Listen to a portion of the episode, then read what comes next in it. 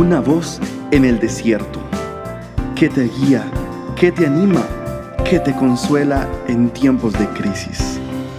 Su dulce voz te da aliento de vida.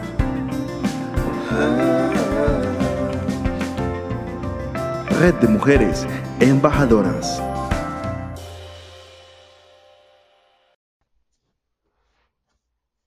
Bendiciones, queridas embajadoras, con ustedes la pastora Victoria Jurado. Continuamos con nuestra historia Mujeres de la Biblia. La historia de Agar nos relata que después que nació Isaac, el hijo de la promesa de Sara y Abraham, todo en la tienda era regocijo, en su casa, en su tienda.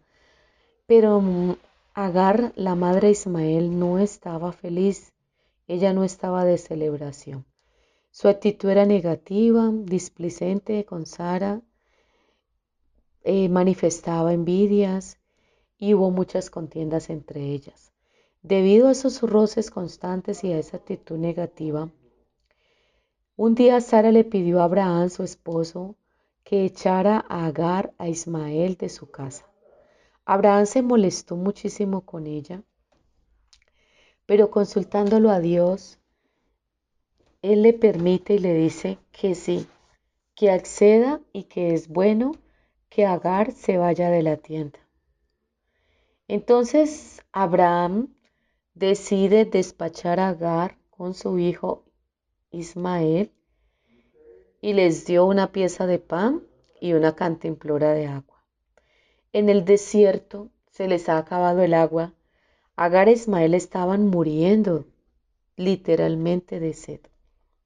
Lo mejor que pudo hacer Agar fue colocar a su hijo a la sombra de un arbusto, alejarse para no escuchar sus sollozos y llorar desconsoladamente. Querida embajadora, ¿te puedes imaginar? Una madre no es capaz de desprenderse de su hijo, dejarlo tirado a la intemperie, en el sol abrasador del desierto sabiendo que no tiene nada para darle a su hijo y que lo, lo único que le espera es la muerte, es una escena totalmente desgarradora y desconsoladora. En esos momentos de angustia y de tribulación, relatan las escrituras, después en Génesis 21, que el Señor se manifiesta a la vida de esta mujer nuestro Dios Todopoderoso se manifiesta a la vida de Agar. ¿Cómo sería el clamor de esta madre, sabiendo que su hijo iba a morir de sed, de hambre, iba a perecer en ese desierto y ella también? Y Dios escuchó su clamor, y Dios oyó sus súplicas. Dios escuchó su clamor y su angustia. Y le dice el Señor, se hace manifestar Dios, se manifiesta y ella le entiende.